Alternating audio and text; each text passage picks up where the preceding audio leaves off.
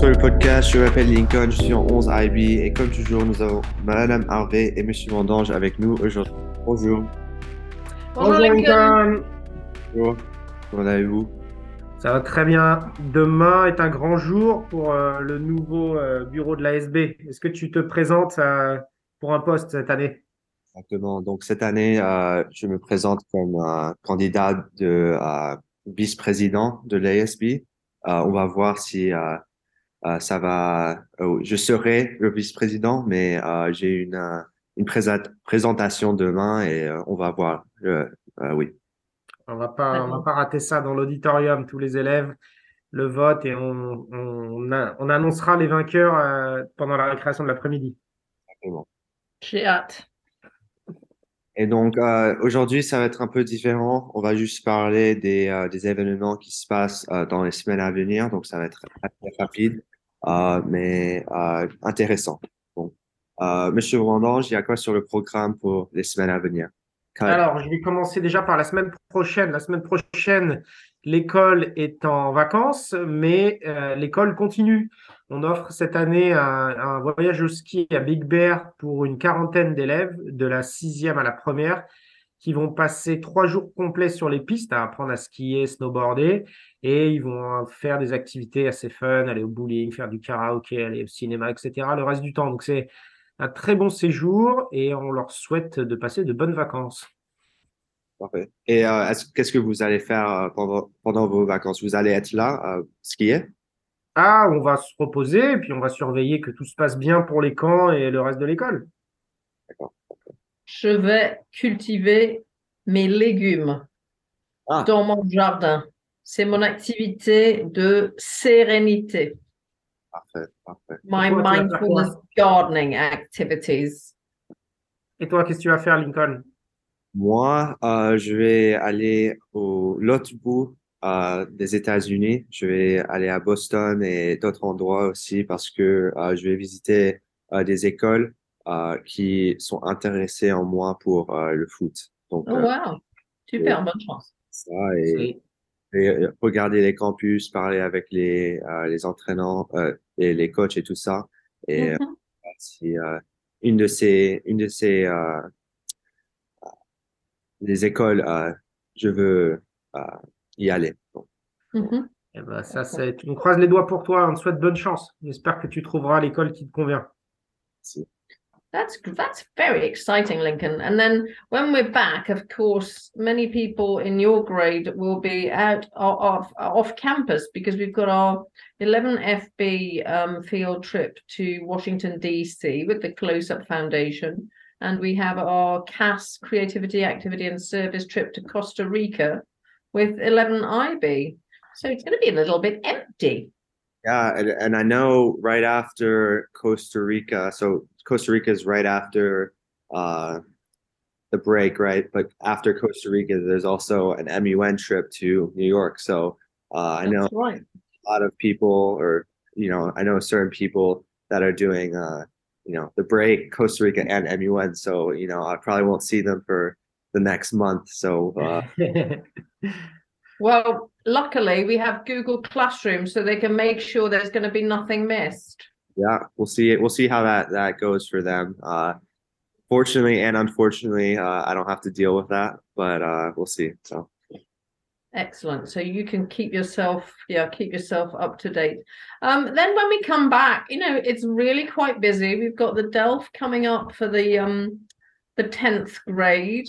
Uh, we have um a new initiative actually tomorrow morning. In fact, with the ASB elections, we're going to be having a lot of a lot of crepes being sold. It's the PA crepe sale, and the PA is setting up a new activity, um, a sort of coffee morning, which I think can be um, quite a lot of fun. Yeah, so yeah, I heard you know tomorrow, you know, there's gonna be a lot of good uh, baked, you know, goods uh, buy. Um, you mm-hmm. know, perhaps uh, some other things as well. So uh, I'm looking definitely looking forward to that. That's right mid-March, we've got some testing. We've got PS 18.9 on, on, on, on March the 15th, and then the following week, PS 10. So we're fully back in crazy March uh, business, and maybe it's time to talk about March Madness. Mm-hmm. Yes. Yes, every year, or well, the the, the main March Madness, right? Uh, that happens uh, in college basketball. That's usually a fun time uh, in terms of sports.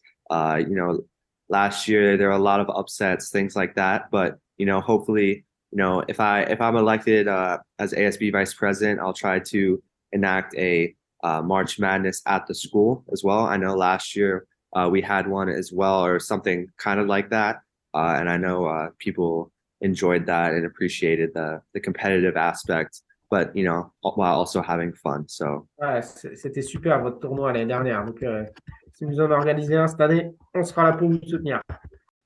À la rentrée, il va y avoir également une nouveauté pour euh, les parents et les élèves, euh, avec la possibilité d'utiliser le parking de ce qu'on appelle Pickwick pour euh, venir déposer vos enfants, récupérer vos enfants et utiliser un petit peu ce parking pour décongestionner notre parking qui est bien bouché le matin et le soir. Donc, on va vous envoyer toutes les infos très vite.